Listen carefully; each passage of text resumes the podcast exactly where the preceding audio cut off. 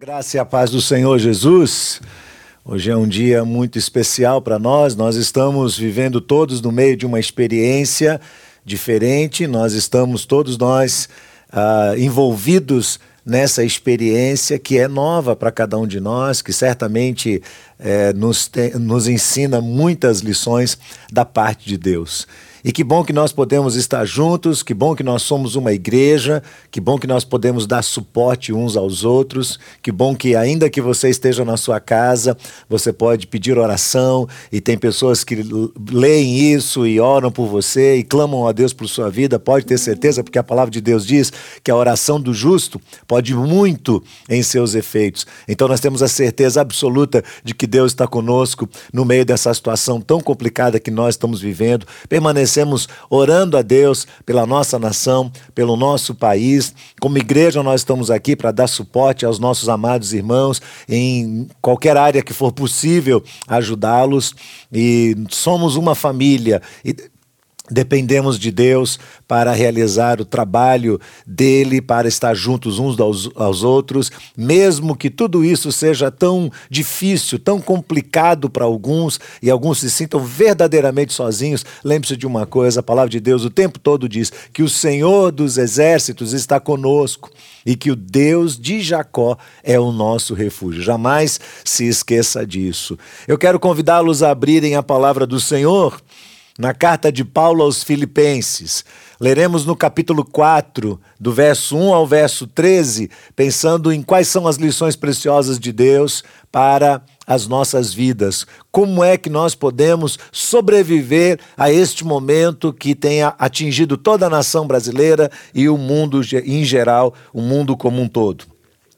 Filipenses no capítulo 4, do verso 1 ao verso 13. O texto diz assim: Portanto, meus amados irmãos, de quem tenho muita saudade, vocês que são minha alegria e coroa, sim, meus amados, permaneçam deste modo firmes no Senhor. Peço a Evódia e peço a Sintique que no Senhor tenham o mesmo modo de pensar Peço também a você, fiel companheiro de jugo, que, as, que auxilie essas mulheres, pois juntas se esforçaram comigo no Evangelho, juntamente com Clemente e com os demais cooperadores meus, cujos nomes se encontram no livro da vida. Alegrem-se sempre no Senhor. Outra vez digo: alegrem-se. Que a moderação de vocês seja conhecida por todos, perto está o Senhor. Não fiquem preocupados com coisa alguma, mas em tudo sejam conhecidos diante de Deus os pedidos de vocês pela oração, pela súplica com ações de graça. E a paz de Deus, que excede todo entendimento, guardará o coração e a mente de vocês em Cristo Jesus. Finalmente, irmãos, tudo o que é verdadeiro, tudo o que é respeitável, tudo o que é justo, tudo que é puro, tudo que é amável, tudo que é de boa fama, se alguma virtude há, se algum louvor existe, seja isso o que ocupe o pensamento de vocês. O que também aprenderam, receberam, ouviram de mim e viram em mim, isto ponham em prática, e o Deus da paz estará com vocês. Fiquei muito alegre no Senhor porque agora, mais uma vez, renasceu o cuidado de vocês que vocês têm por mim. Na verdade, vocês tinham esse cuidado antes, só que lhes faltava oportunidade. Digo isso não porque estava esteja necessitado, porque aprendi a viver contente em toda e qualquer situação. Sei o que é passar necessidade e sei também o que é ter em abundância. Aprendi o segredo de toda e qualquer circunstância, tanto de estar alimentado como de ter fome, tanto em ter abundância como de passar necessidade. Tudo posso naquele que me fortalece. Amém. Que passagem extraordinária da palavra de Deus. Nós estamos vivendo, meus irmãos, diante de um cenário que interfere totalmente na nossa rotina pessoal e na nossa rotina comunitária. É notável que esta realidade nos foi imposta indiferente da nossa vontade. Nenhum de nós pode, nesse momento que estamos vivendo, ser um negacionista. em nenhum aspecto. Nós não podemos negar a realidade da pandemia, esta doença que agora modificada aí em novas cepas parece estar se tornando cada vez mais agressiva. Nós tivemos nessa situação agora, nesta segunda onda, muito mais pessoas que nós conhecemos que foram contaminadas do que da primeira vez no ano passado. De maneira alguma nós podemos uh, negar o fato de que as medidas que foram impostas a nós para conter a doença, as medidas tomadas são absolutamente necessárias. Deixe-me dizer uma coisa aqui, irmãos: nenhum de nós pode se esconder atrás da fé para dizer que não precisa de cuidados, não precisa de vacina, não precisa de distanciamento social, não precisa usar máscara e os demais cuidados. Eu quero desafiar você a não substituir a sua fé por irresponsabilidade, porque isso está saindo muito caro para algumas pessoas. É necessário equilíbrio, portanto, não fique achando que essa doença é uma farsa, que ela não existe ou que você não será afetada, afetado por ela. Além disso, por outro lado, é necessário também exercermos a nossa fé. Eu não estou dizendo aquela fé imatura que diz assim: ah, nada vai acontecer comigo. Nós acabamos de ver Paulo dizendo: eu aprendi a viver contente em toda e qualquer situação. Eu sei estar nas situações boas e sei viver também no meio das situações ruins. Então, Paulo já está colocando de lado esta fé imatura que acha que não precisa de absolutamente nada, porque Deus estará cuidando de todas as coisas. Mas eu estou falando de uma fé que nos leva a confiar que Deus está de fato no controle de todas todas as coisas, e ainda que eu ou você venhamos a viver dias maus, dias difíceis, nós vamos vencer confiando na soberania de Deus. Nós não podemos, sob qualquer hipótese, ceder ao medo e nos vitimizarmos ao ponto de ficar acovardados e a nossa vida ser interrompida, mas é, devemos confiar em Deus para não ser vencidos pelo medo e a solidão. Todos nós precisamos deste equilíbrio que Paulo fala aqui, seja a vossa moderação conhecida de todos os homens. A doença está aí. A doença é um fato. Ela altera toda a nossa rotina de trabalho, ela altera toda a nossa vida e nós temos que enfrentá-las, enfrentá-la com todas as suas consequências. Mas em nome de Jesus, nós não seremos vencidos pelo medo, porque Deus permanece no controle de todas as coisas. Deus nos ama. E lembre-se das promessas de Deus neste momento que nós estamos vivendo, para que por meio da confiança, da fé nas promessas de Deus, você possa ter o equilíbrio na sua alma, o equilíbrio que é necessário a cada um de nós. 1 João, capítulo 4, verso 18 diz assim: Ora, no amor não existe medo. Pelo contrário, o perfeito amor lança fora o medo. Ora, o medo produz tormento ou envolve castigo. E aquele que teme não é aperfeiçoado no amor. Quando eu olho para as Escrituras Sagradas, eu vejo experiências difíceis pelas quais o povo de Deus passou. Lutas, guerras, pandemias, perseguições, cativeiros, realidades muito doloridas que humilharam bastante o povo de Deus.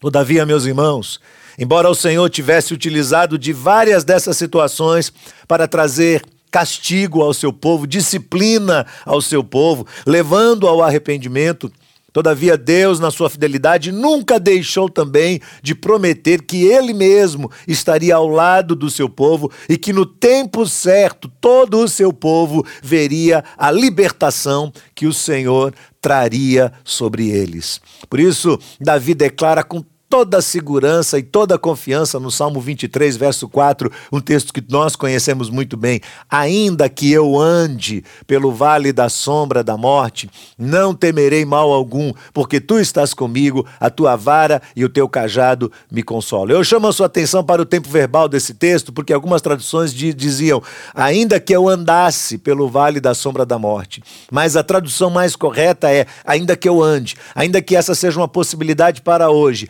Ainda que eu passe pelo vale da sombra da morte, não tenho que temer, porque o Senhor está conosco. O que irá sustentar a nossa fé durante esses dias difíceis é justamente sabermos que Deus está no meio de nós. Agora, Como é que Deus nos ajuda a enxergá-lo? Que elementos nós precisamos ter na nossa vida para compreender a vontade de Deus, os planos de Deus e sobreviver? Eu quero usar aqui uma siglazinha, uma sigla que você conhece muito bem, a sigla UFC. Talvez você esteja pensando, não, o pastor vai falar agora de luta de MMA, não é? Ultimate Fighting Combat. Não, não, não é nada disso. UFC são três letrinhas que representam as características que Deus cobra de nós e estão bem visíveis nesse texto. U de unidade, fé, F de fé e C de contentamento. Unidade, fé e contentamento. Unidade, fé e contentamento. Vamos olhar para o texto e pensar um pouco sobre isso. Primeiro, Paulo está falando sobre a unidade. A carta aos Filipenses é uma das cartas que Paulo escreve da prisão. E ali ele está orientando aqueles irmãos como eles podem sobreviver em tempos difíceis. E Paulo ensina muito sobre unidade nesta carta. No verso 2, ele levanta o fato de que duas irmãs que eram cooperadoras, que eram líderes, que eram pessoas amadas, e preciosas para o reino de Deus estavam entrando em confronto uma com a outra, estavam numa rota de colisão, Evódia, Evódia e Sintique. E Paulo diz: lembre essas irmãs, lembre elas que elas precisam neste momento de luta de unidade entre elas. Observe você que no capítulo 1, o verso 27 da mesma carta, Paulo diz assim: Acima de tudo, vivam de modo digno do Evangelho de Cristo, para que, indo até aí para vê-los, ou estando ausente, ouça no res, a respeito de vocês que estão firmes em um só espírito, em uma só alma, lutando juntos pela fé do Evangelho.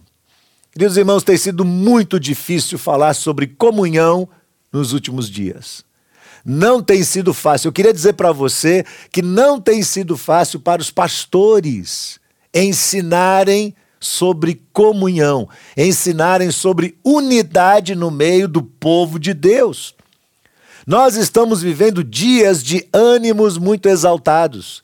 As pessoas estão inflexíveis naquilo que acreditam e não, não conseguem perceber que para Deus é mais importante a maneira como você recebe e acolhe alguém do que aquilo que você acredita.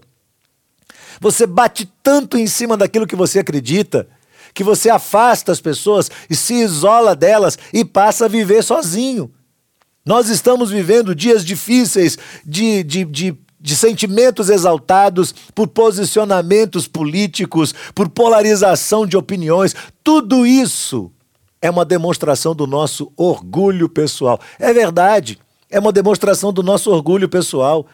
Muitos têm sido cristãos, muitos têm sido os cristãos que estão desprezando e rejeitando o ensino bíblico sobre unidade. Alguns acham que este ensino da Bíblia sobre unidade é algo facultativo. E eu posso garantir a você, não é. É uma ordem que se estende não só no Antigo Testamento, mas também por todas as páginas do Novo Testamento. A Bíblia exalta a importância da comunhão fraternal. A unidade entre o povo de Deus é um fator inegociável. Jesus sempre orientou os discípulos a serem diferentes é, de, de, e viverem uma vida de unidade entre eles e uma vida de comunhão. Sabe por quê? Porque o Espírito de Deus não divide, o Espírito de Deus nos une. O Espírito de Deus nos faz enxergar que nós somos um só corpo, um só rebanho e temos um só pastor. Jesus ensinou sempre com muita clareza que a casa dividida contra si mesma não pode subsistir. Se você olhar a oração de Jesus em João, no capítulo 17, a oração sacerdotal, quando ele ora por nós, ele diz assim: Pai, eu oro para que sejam um. Pai, assim como tu estás em mim e eu em ti, que eles sejam, estejam também em nós, para que o mundo creia que tu me enviaste. Esse, esse texto é incrível, porque Jesus diz: como é que as pessoas vão crer que eu fui enviado do céu. Como é que as pessoas vão crer na realidade do Evangelho? Através da unidade do povo de Deus. Em condições normais, nós poderíamos ter a ceia do Senhor hoje. E até gostaríamos de poder servir a ceia do Senhor. Porém, os nossos planos foram subitamente alterados. Mas atente você para o ensino da palavra de Deus sobre a ceia, porque nesse, no texto que norteia a ceia, que é a carta de Paulo aos Coríntios, capítulo 11, Paulo está dando um alerta para que nós não venhamos a participar da ceia do Senhor indignamente. Se nós participarmos indignamente, seremos réus do corpo e do sangue de Cristo Jesus. Veja bem, Paulo diz assim: não participe da ceia do Senhor indignamente. E a pergunta é: o que é que nos torna indignos de participar da ceia do Senhor? Claro, qualquer pecado interfere na nossa comunhão com Deus. Mas o que especificamente Paulo tem em mente quando diz não participe da ceia indignamente? Eu vou te dizer, Está ali a resposta no verso 29 do capítulo 11 de 1 Coríntios. Ele diz: Não reconhecer o corpo de Cristo, pois quem come e bebe sem discernir o corpo será réu do corpo da morte do Senhor Jesus, do corpo e do sangue do Senhor Jesus Cristo. Indignamente, participar da ceia indignamente, é não dar importância a unidade no meio do povo de Deus. É não reconhecer a importância do povo de Deus ser um corpo. Nós não somos cristãos isolados. Deus não nos chamou para isso. Nós somos parte de uma família. Nós somos chamados de irmãos em Cristo Jesus. Sim, não somos nós que escolhemos isso, preste bem atenção. Não é você quem escolhe quem é e quem não é irmão. É Cristo quem escolhe. Esta decisão é dele, não é minha, não é sua. Quando você diz uma pessoa, esse aí não é meu irmão, mas ele é um crente em Cristo Jesus, ele é uma pessoa consagrada a Deus e remida pelo sangue de Jesus, assim como você acredita que é também. Então, quer você queira ou você não queira, ele é sim seu irmão. Nós somos parte de uma mesma família e a família de Deus é um presente de Deus para nós. E não é um presente de nós só para nos favorecer, só para nos abençoar, só para suprir as nossas carências, mas também para nos corrigir, também para nos aprimorar, para aprimorar os nossos sentimentos, o nosso caráter, a nossa forma de ser, a nossa personalidade, a maneira como nós agimos ou reagimos a pessoas diferentes. Provérbios capítulo 27, verso 17 diz: Como ferro com ferro se afiam, assim é o homem ao seu amigo. Sabe o que significa? Que nós vamos ter choques. Isso significa que nós vamos ter zonas de conflito. E, irmãos, nós precisamos sim uns dos outros. Nós precisamos das pessoas para que elas sinalizem para nós pontos cegos que nós mesmos não conseguimos enxergar. Irmãos da família de Deus são pessoas que possuem influência sobre a nossa vida. Pessoas que deixam marcas sobre nós e sobre as quais nós também deixamos marcas, dada a profundidade do nosso relacionamento e da nossa amizade. Esses irmãos em Cristo nos encorajam a construir um relacionamento de fé com Cristo Jesus e também uns com os outros. Agora pare e pense um pouco. Pare e pense um pouquinho, responda uma pergunta para mim. Quem é a pessoa que tem liberdade? Quem é a pessoa que tem liberdade de apontar na sua vida aquilo que está errado? Pare e responda isso. Essa é uma pergunta muito importante que eu tenho feito no decorrer do meu ministério, não só para as pessoas a quem Deus me dá a oportunidade de pastorear, mas também para mim mesmo. Quem é a pessoa que exerce influência sobre a minha vida, que eu ouço, que eu escuto, que quando ela vem me corrigir, eu volto atrás? Eu paro e penso no que ela está falando, porque realmente ela está sinalizando alguma coisa que é verdadeiramente importante. Quem é esta pessoa? Quem é a pessoa que pode falar alguma coisa para você, corrigir você e você não vai ficar magoado? Você não vai ficar melindrado, você não vai ficar sentido, indignado. Você simplesmente vai dizer: Eu quero ouvir essa correção. Essa palavra é importante para mim. Porque se um desconhecido chegar a você e tentar corrigir você, certamente você dirá: Olha, você não me conhece. você não tem nada a ver com minha vida, portanto você não pode julgar e me conhecer por dentro. Mas seja sincero e responda: quem é a pessoa hoje que pode chegar em você e chamar a sua atenção? E se necessário for, brigar com você, entrar numa colisão com você, para tentar ajudar você a enxergar o que é que está errado. E você vai reconhecer que essa pessoa é seu irmão em Cristo, é parte da mesma família que você, e que se ela está sinalizando alguma coisa na sua vida, ela porque ela percebeu isso, ela está preocupada com o seu bem. E porque ela está preocupada com o seu bem, ela está corrigindo você. Isso é parte inerente da família de Deus. Agora eu sei, irmãos, que muitos já sofreram em relações de amizade que foram frustrantes dentro do povo de Deus. Afinal, as pessoas tendem sempre a nos decepcionar. Mas mesmo assim, nós precisamos das pessoas o tempo todo e nós precisamos pedir a Deus que Ele nos ajude a conduzir bem a relação com cada tipo de personalidade diferente da nossa. Isso é um grande aprendizado. Porque se eu for conviver apenas com as pessoas que têm a mesma personalidade que eu, que são parecidas comigo, que pensam como eu penso, eu serei uma pessoa, me perdoe a expressão, tapada. Eu serei uma pessoa que não vou crescer em relação a esta vida. Além disso, através das pessoas, o Senhor ministra no nosso coração o ensino bíblico sobre o perdão. Se eu me afasto de todo mundo, então eu não tenho como exercer o ensino bíblico do perdão. Os canais fechados de televisão de vez em quando apresentam aqueles programas das pessoas que vão viver isoladas no Alasca. E é muito interessante ver aquilo, porque elas têm como objetivo a autossuficiência absoluta. Elas não querem conviver com ninguém, elas não querem estar perto de ninguém, elas querem pescar o seu próprio peixe, caçar o, o seu próprio animal para produzir alimento, e elas querem viver absolutamente autônomas.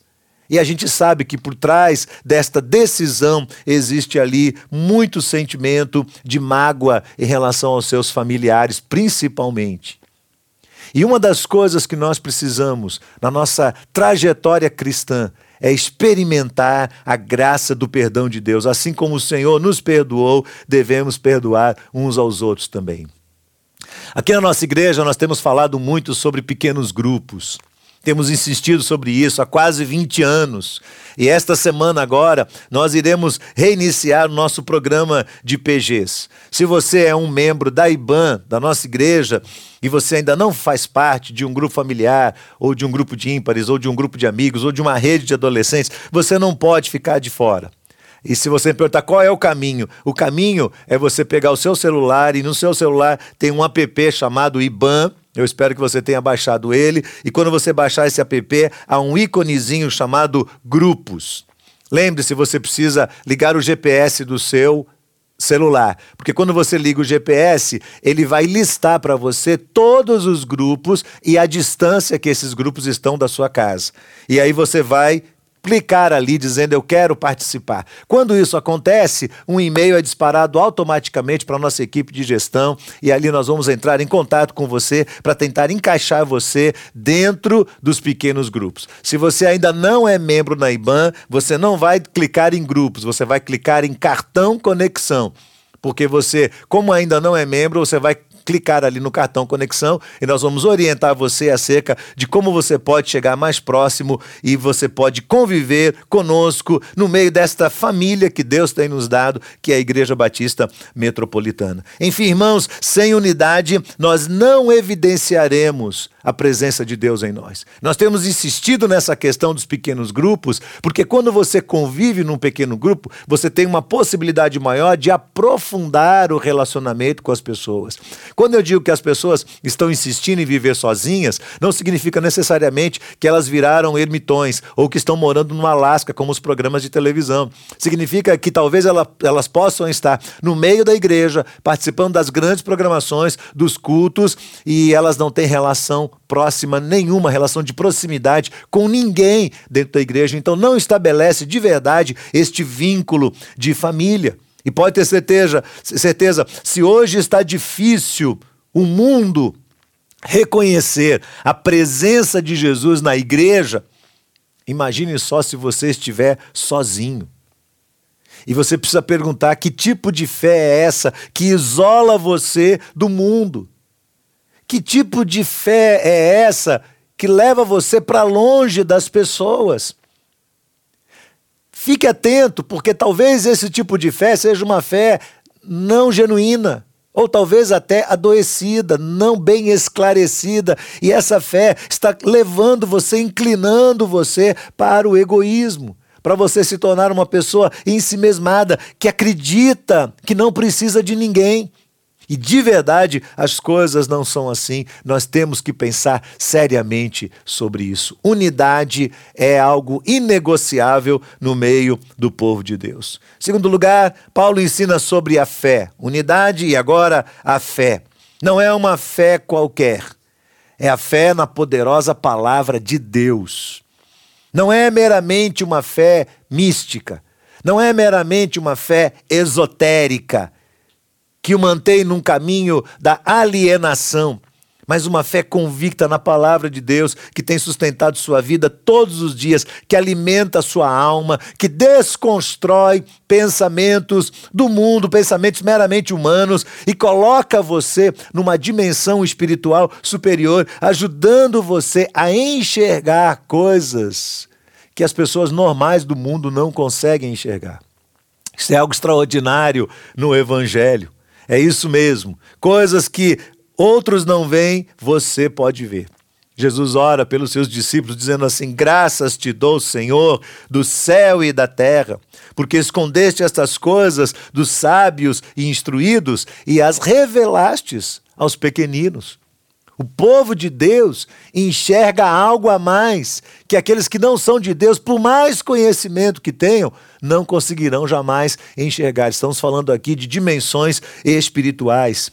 E é nessa dimensão da fé que nós somos convidados a caminhar, olhando para Cristo, olhando para a palavra de Deus todos os dias, estudando-a com prazer, com alegria, intencionalmente, sistematicamente, insistentemente lutando para obedecer cada um dos mandamentos da verdade de Deus, por menores que eles sejam, tentando aplicá-los na nossa vida.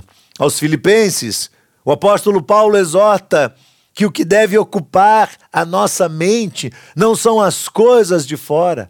Mas veja, ele deixa muito claro aqui no capítulo 4, verso 8, o que é que deve estar na nossa mente. E eu pergunto para você, o que é que está na sua cabeça durante a semana? Como é que você ocupa a sua mente? Paulo diz assim: finalmente, irmãos, preste atenção, tudo que é verdadeiro, tudo que é respeitável, tudo que é justo, tudo que é puro, tudo que é amável, tudo que é de boa fama, se alguma virtude há, se algum louvor existe, seja isso que ocupe o pensamento de vocês.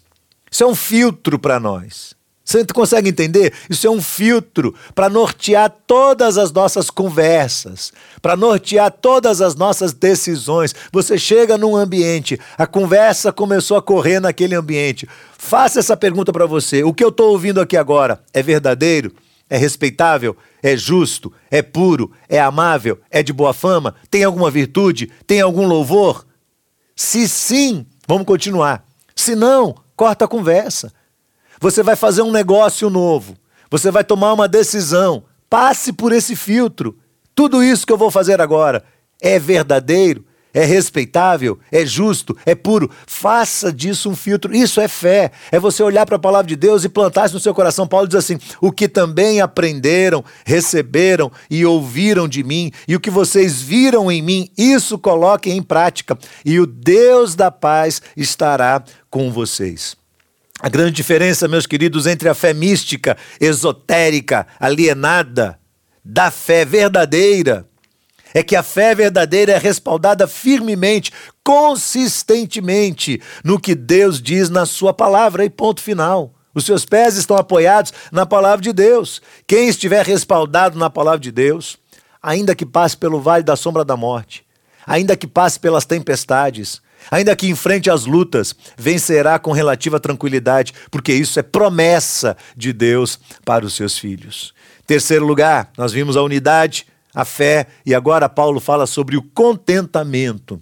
Ou seja, a fé nos coloca no, no caminho do contentamento e da alegria.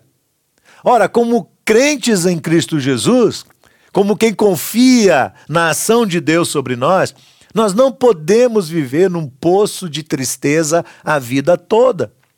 Se realmente nós desfrutamos de uma experiência profunda com a graça de Cristo, devemos extrair dela a nossa alegria. Por isso, Paulo diz aí no capítulo 4, verso 4: Alegrem-se no Senhor. Outra vez digo: alegrem-se. Alegre-se no Senhor. É interessante porque alegrar-se é um verbo reflexivo e é, uma, é um imperativo, é uma ordem. Então, raramente você diz para alguém se alegre, não é verdade? Alegrar-se é algo reflexivo. É algo que você, geralmente as pessoas dizem, eu só posso me alegrar se eu tiver motivos para isso. Mas a palavra diz: alegre-se no Senhor. É uma ordem de Deus. Aprenda a ter alegria no Senhor. Tire do seu coração a angústia. Tire do seu coração a preocupação com o dia de amanhã. Paulo diz no verso 6 desse capítulo: Não fiquem preocupados com coisa alguma, mas em tudo sejam conhecidos diante de Deus os pedidos de vocês, pela oração, pela súplica, com ações de graça. E a paz de Deus, que excede todo entendimento, guardará o coração e a mente de vocês. Não deixe sua mente vazia, não deixe sua mente exposta a esse estado de malignidade que vive a nossa sociedade, a esse estado de pessimismo que está instalado ao redor de nós. Não se deixe arrastar por essas torrentes terríveis que tem avançado sobre a nossa população. Mas olhe para Deus e aprenda a retirar de Deus a sua alegria, porque Ele está cuidando de você. A partir do verso 10, Paulo começa agora a agradecer aos irmãos por terem socorrido ele e por terem levado suprimento para ele, porque ele estava preso. Mas ao mesmo tempo em que ele agradece, Paulo deixa transparecer também o sentimento de segurança que ele tenha, tinha dentro de si a segurança de que, ainda que tudo lhe faltasse, tudo lhe faltasse, preso, com frio, às vezes com fome, mesmo que tudo lhe faltasse, ele permaneceria em estado de contentamento da sua alma. Por isso ele diz no verso 11: Digo isso não porque eu esteja necessitado, porque eu aprendi a viver contente em toda e qualquer situação. Preste bem atenção nas palavras em toda e qualquer situação. Eu sei o que é passar necessidade, eu sei também o que é ter em abundância, aprendi o segredo de toda e qualquer circunstância, tanto sei estar alimentado, como sei ter fome. Tanto sei ter em abundância, como sei passar necessidade. O que Paulo está dizendo é que algo mais profundo alcançou o seu coração. Algo que está dentro dele, na sua essência, faz com que, ainda que ele passe por situações de adversidade, situações terríveis, ele consiga se alegrar no Senhor. Qual é o segredo de Paulo? Verso 13: Tudo posso naquele que me fortalece. É Cristo quem me fortalece. É dele que eu preciso. Ele é minha necessidade maior. As pessoas dizem: ah, você não pode amar se você não recebeu amor. A palavra de Deus, o Senhor diz que Ele nos ama, que Ele é suficiente para nós. Ele está no início da cadeia de todas as nossas necessidades. Nós precisamos de Cristo Jesus, não somente isso. Meus amados irmãos, que palavra apropriada essa escrita aqui pelo apóstolo. Porque se nós dizemos que somos cristãos, mas a nossa vida é um poço de amargura, de reclamações, de pessimismo, de medo, de falta de controle emocional, de obsessões, se nada nos alegra, se nós ficamos de um lado para outro, ciscando por todos os lados, tentando encontrar alguma coisa para nos alegrar, nós precisamos nos certificar se Cristo de verdade habita em nós. Ora, você tem o Espírito Santo de Deus em seu coração, clame ao Senhor que Ele seja a sua alegria, que Ele seja o seu contentamento. Se o Filho de Deus resgatou você, se o Espírito Santo da promessa de Deus está em seu coração, então será sim possível viver o que Paulo está nos ensinando neste texto. Não admita, sob qualquer hipótese, viver o resto da sua vida reclamando de todas as coisas, de tudo e de todos. Não deixe que os sentimentos de pessimismo, de insatisfação tomem conta da sua alma. Pense naquilo que é puro, pense naquilo que é justo, pense naquilo que é amável, pense naquilo que é de boa fama e lance diante de Deus, pela oração, pela súplica, todas as suas ansiedades, todos os seus medos, todas as suas preocupações. Deposite diante dele todo o seu coração e toda a sua confiança, e desta forma nós iremos sim vencer o que vem aí pela frente. Seja o coronavírus, seja a crise econômica, sejam as doenças, as lutas, as provações, venceremos estas coisas. Vencer não significa que elas vão sair da nossa vida, mas nós iremos sublimá-las, iremos passar por cima delas, confiando todas as coisas na graça e no poder do Senhor Jesus. Pode ter certeza, meus irmãos, a pandemia não veio para nos destruir, ela veio para nos convidar a ter uma experiência cada vez mais profunda com o Senhor. Então, a minha palavra de hoje, para você que é um cristão, para você que é um seguidor do Evangelho, a minha palavra é: não ande sozinho. Não ande sozinho. A Bíblia chama o solitário de insensato. Andar sozinho é uma insensatez. Nós somos parte do corpo de Cristo. Nós precisamos uns dos outros. Nós precisamos das pessoas fáceis, que nós conseguimos nos relacionar com elas com muita tranquilidade mas nós precisamos das pessoas difíceis. Nós precisamos daquelas pessoas que pensam diferente de nós. Não ande sozinho, você é parte do povo de Deus. Aproxime-se, que você possa romper as suas próprias resistências, que você possa colocar de lado seu orgulho pessoal.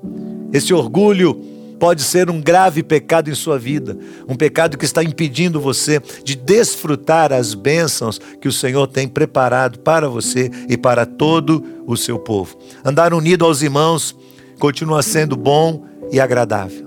Nós cantamos isso hoje aqui. O Daniel cantou com a gente este cântico. Continua sendo bom e agradável andar unido aos irmãos. E continuará sendo assim por toda a vida. Creia nisso tome decisões certas na sua vida. Lembre-se dessas três letrinhas: UFC, unidade, fé e contentamento. Unidade, fé e contentamento. Isso vai nos colocar numa perspectiva diferente da nossa vida. Nós seremos muito abençoados pela graça do Senhor. Que Deus nos guarde, meus irmãos. Esta semana será uma semana de desafios não sabemos o que virá pela frente, não sabemos se esse estado de, de, mudança na sociedade, aqui especialmente em Salvador, na Bahia, se vai continuar essa semana ou não, mas peço que você esteja conectado com a nossa igreja, que você esteja próximo de nós, olhando atento às redes sociais, ao Instagram da igreja, ao Facebook da igreja, aos grupos de WhatsApp. Fique atento para que você não venha se desconectar e esta canção se torne de verdade uma realidade para cada um de nós. Nós não seremos vencidos, irmãos. Não seremos vencidos. A graça de Deus nos tornará mais do que vencedores. Nós já somos mais do que vencedores em Cristo Jesus, o Senhor.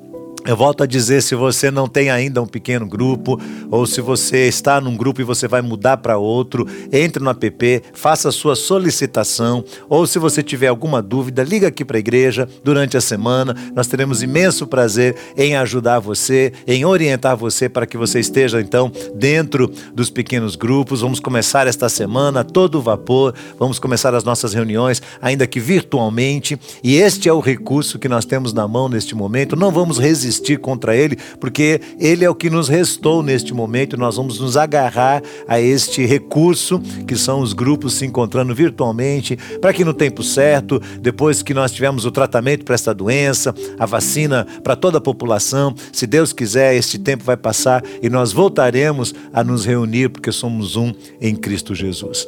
Também se você está nos ouvindo, você não é da nossa igreja, mas você quer entregar o seu coração nas mãos de Cristo, nós queremos orar por você nós queremos estar perto de você e, junto com você, buscar as soluções de Deus para a sua vida, para as angústias que estão abatendo o seu coração. E você pode entrar em contato conosco. Aqui do meu lado aparecerá uma tarjazinha com um telefone que você pode eventualmente. É, colocar este, este número aí no seu WhatsApp e você pode então entrar em contato conosco e nós teremos imenso prazer em ajudar você nas suas decisões. Vamos orar neste momento, queridos, vamos colocar as nossas vidas diante do Senhor. Pai, nós queremos bendizer o teu nome, nós queremos te exaltar pela tua palavra. Olhamos a riqueza da tua palavra, este texto tão extraordinário, escrito por Paulo há tantos anos atrás, mas que é tão atual e serve para as nossas vidas neste dia. Senhor, nós te pedimos que assim como fomos, como aqueles irmãos de Filipos foram exortados pelo apóstolo, nós possamos também olhar para a tua palavra hoje e o nosso coração se encha de alegria na presença do Senhor. Que possamos estar unidos uns aos outros, vencendo as nossas resistências, liberando perdão na nossa alma, a fim de que haja cura do Senhor ao nosso coração. Dá-nos também a fé necessária para construir a nossa história, o nosso pensamento e as nossas convicções, temos, tendo como base a tua palavra, Senhor, porque sabemos que se estivermos firmados na tua palavra, permaneceremos firmes, não importa, uh, não importam as circunstâncias, não importa o que venha adiante de nós. E clamamos ao Senhor também que o Senhor nos dê contentamento na alma, que nós possamos nos alegrar no Senhor, que a nossa vida seja permeada, Senhor, de confiança e da segurança de que o Senhor está no controle de todas as coisas. Abençoa agora o teu povo, todos aqueles que estão nos ouvindo e vendo neste momento, que o Senhor estenda as tuas mãos, aqueles que estão doentes, aqueles que estão enfrentando lutas. Nós temos tantas pessoas que estão precisando do teu socorro neste momento e nós suplicamos ao Senhor, estende a tua mão sobre o teu povo, traz o socorro, traz a tua graça, traz a tua bênção sobre o teu povo, a fim de que o teu povo veja, Senhor, a tua graça se manifestando sobre as suas vidas de maneira muito especial, trazendo cura ao seu corpo físico, aos seus corações, a cura da alma, que haja, Senhor, transformação da realidade de lares e famílias e que nós não sejamos vencidos e consumidos pelo medo, mas pelo contrário, que a tua graça possa sustentar todo o teu povo em abundância de alegria. Que o amor de Deus, o nosso Pai eterno, a graça do Senhor Jesus, nosso amado Salvador, a consolação, a presença e o poder do Espírito Santo seja com todos para a glória do Senhor, em nome de Jesus. Amém. Deus te abençoe. Vamos em paz. Deus guarde você e toda a sua casa em nome de Jesus.